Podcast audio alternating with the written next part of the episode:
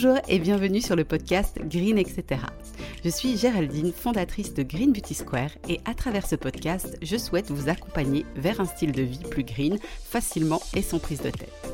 Alors on va bien sûr parler soins de la peau, approche naturopathique et holistique ou encore beauté naturelle, mais pas que. Je vous souhaite une très bonne écoute et on se retrouve tout de suite pour l'épisode du jour. Bonjour à tous, j'espère que vous allez bien. Alors je suis ravie de vous retrouver pour un nouvel épisode et aujourd'hui on va parler de l'arrivée du froid qui met à mal surtout les peaux sèches et mixtes, mais aussi toutes les peaux qui sont déshydratées. Alors les intempéries et particulièrement le froid et le vent agressent la peau et la fragilisent. Mais c'est pas tout, il y a aussi notre mode de vie même à la maison qui peut aussi contribuer à affaiblir la peau. Alors avant d'entrer dans le vif du sujet, je voulais brièvement revenir sur la notion de peau sèche et de peau déshydratée. Une peau sèche, c'est une peau dont les niveaux d'eau et de gras sont déséquilibrés. Ce type de peau, elle produit quasiment pas de sébum et elle est donc beaucoup plus fragile par nature parce que le sébum constitue une véritable couche protectrice naturelle pour la peau et contribue à l'efficacité du film hydrolipidique. Il faut aussi savoir que les peaux mixtes et en particulier les peaux mixtes à dominante sèche vont souffrir du même mal pas forcément sur l'ensemble du visage, mais ce type de peau va facilement se déshydrater et du coup, les tiraillements et l'inconfort qui vont de pair vont se faire ressentir. Ce sera par contre nettement moins le cas pour les peaux normales et les peaux grasses, à moins qu'elles vivent un état temporaire de déshydratation qui peut finalement prendre racine dans l'ensemble du mode de vie, comme des soins cosmétiques non adaptés, une alimentation peu équilibrée et ou pauvre en nutriments essentiels, un état de stress important ou encore un manque de sommeil, pour citer quelques exemples. Donc en fait, tous les types de peau, même la plus grasse, peut être déshydratée. Pour contrer la déshydratation, il va donc falloir agir de l'intérieur, de l'extérieur et soigner son hygiène de vie. On en vient donc à mes trois astuces pour limiter l'impact négatif du froid sur votre peau et donc garder du confort et une peau saine pendant les saisons froides. En interne, la clé, c'est un petit peu toujours la même. Boire beaucoup d'eau et de ses dérivés sans sucre parce que tout simplement le sucre est un facteur important de déshydratation pour la peau. Donc en complément d'eau, vous pouvez boire des tisanes, des eaux aromatisées avec des herbes aromatiques ou encore des jus de légumes pressés à la maison avec un ratio d'environ 80% de légumes pour 20% de fruits. Mais c'est pas tout. Gardez en tête que l'eau qu'on trouve dans les légumes et les fruits est chargée en minéraux et en vitamines essentielles pour notre corps. Ce qui les rend particulièrement intéressants, c'est leur biodisponibilité qui est très importante. Ça signifie que l'organisme pourra vraiment profiter pleinement de ces nutriments essentiels. Un autre avantage, ça tient dans leur teneur en fibres qui vont contribuer à mieux retenir l'hydratation à l'intérieur du corps. Je reprécise un fait important qui m'avait quand même vraiment scotché quand je l'avais appris, c'est que aucun cosmétique ne va réellement hydrater votre peau. Le rôle d'un cosmétique, c'est de retenir l'eau à l'intérieur du corps le plus longtemps possible. Ce qui signifie que la crème ou tout autre produit n'est pas hydratant, mais anti-déshydratation si on veut être précis. En plus de ça, il va aussi falloir regarder vos apports en acides gras essentiels qui contribuent grandement à la bonne hydratation du corps et donc de la peau. Ces acides gras, on les connaît principalement sous le nom d'oméga 3, 6 et 9 par exemple, et on va les retrouver dans des aliments d'origine végétale et animale. Pour les détails, vous pouvez tout simplement faire une recherche sur le net pour obtenir des listes d'aliments riches dans chaque type d'oméga. C'est vraiment quelque chose de très facile à trouver. Du coup, quels sont les bienfaits de ces acides gras essentiels sur la peau? Ils sont vraiment multiples, c'est-à-dire qu'ils vont aider à maintenir et à réguler l'hydratation cutanée, ils contribuent à nourrir la peau, ils lui apportent élasticité et souplesse, et ils permettent aussi de la protéger, de favoriser la cicatrisation ou encore de la réparer. L'apport en lipides recommandé va être d'environ 75 grammes par jour si on se base sur une consommation de 2000 calories, et ça représente donc environ 35% de notre alimentation.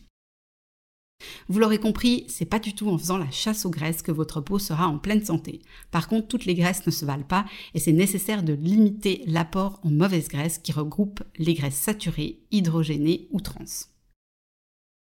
Donc pour résumer, si votre peau est sèche, mixte ou à tendance déshydratée, je vous recommande de boire au minimum un litre et demi d'eau et de ses dérivés par jour, d'intégrer dans votre alimentation des légumes et des fruits riches en eau et de ne pas lésiner sur les sources de bons gras quotidiennement. Tout ça, ça va être capital pour pallier les effets secondaires liés à la déshydratation. En externe, la clé, ça va être de renforcer le film hydrolipidique pour que la peau ne soit pas une véritable passoire et qu'elle puisse pleinement jouer son rôle de barrière et de rétention de l'hydratation. Le plus efficace, c'est d'utiliser une synergie de plusieurs profils d'huile végétale. C'est d'ailleurs dans cet esprit qu'on crée les sérums de Green Beauty Square.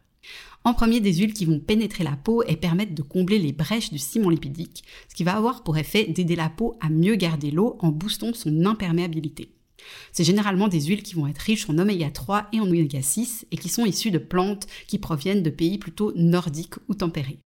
Et ensuite des huiles qui vont former un film légèrement occlusif à la surface de la peau et qui vont donc prévenir en surface l'évaporation de l'eau. Ces huiles, elles, elles vont provenir de plantes qu'on va retrouver plutôt en Méditerranée ou sous les tropiques. Pour booster encore plus la rétention de l'hydratation par voie externe, vous pouvez aussi ajouter dans votre routine beauté un produit qui va contenir un ou plusieurs humectants, comme par exemple de l'acide hyaluronique, qui va agir comme un réservoir en attirant l'eau et en la retenant pour maintenir une hydratation beaucoup plus durable et constante au cours de la journée. Dernier point qui est également super important, c'est de penser aux soins occasionnels. Trop souvent, j'échange avec des femmes qui ne font quasiment jamais de masque ni de gommage et franchement, c'est clairement dommage. Alors, loin de moi l'idée de pousser à la surconsommation de produits, donc je vous partage ou repartage une de mes astuces préférées, qui est tout simplement d'utiliser du miel pur sur votre peau, que ce soit en masque ou en gommage.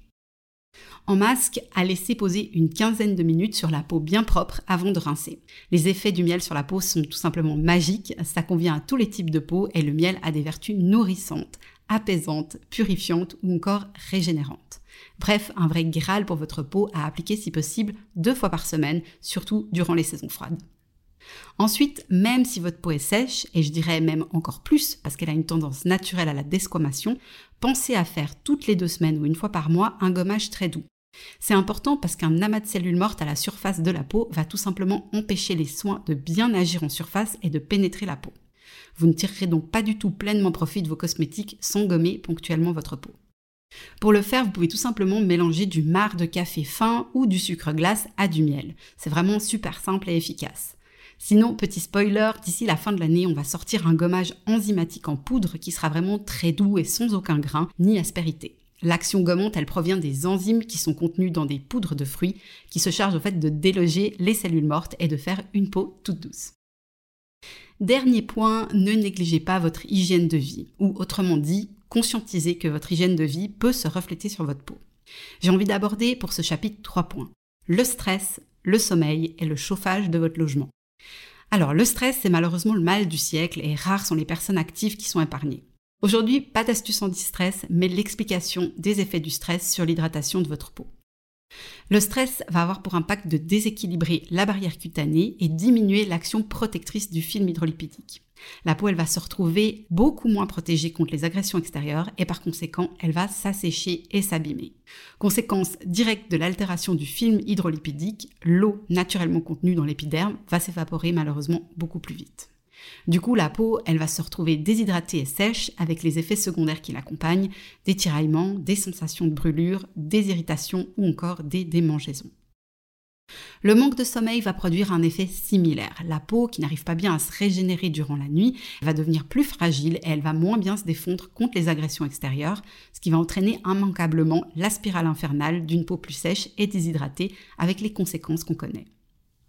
Finalement, je suis la première à trouver super agréable d'avoir un cocon à la maison bien chaud, ou limite on peut se promener en tenue légère même durant les saisons froides.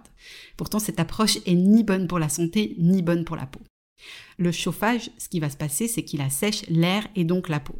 Pour donner un vrai coup de pouce à votre épiderme, une astuce est de placer simplement un humidificateur dans la pièce à vivre ainsi que dans la chambre à coucher en complément d'une température tempérée de 18 à 20 degrés. Voilà, c'en est tout pour cet épisode. J'espère que les informations partagées vous seront utiles et que votre peau passera l'hiver comme un charme. Si vous avez des questions, je suis avec plaisir à votre disposition. Et comme d'habitude, vous pouvez vous aussi contribuer à Spread the Green en partageant cet épisode autour de vous. À très bientôt et prenez soin de vous.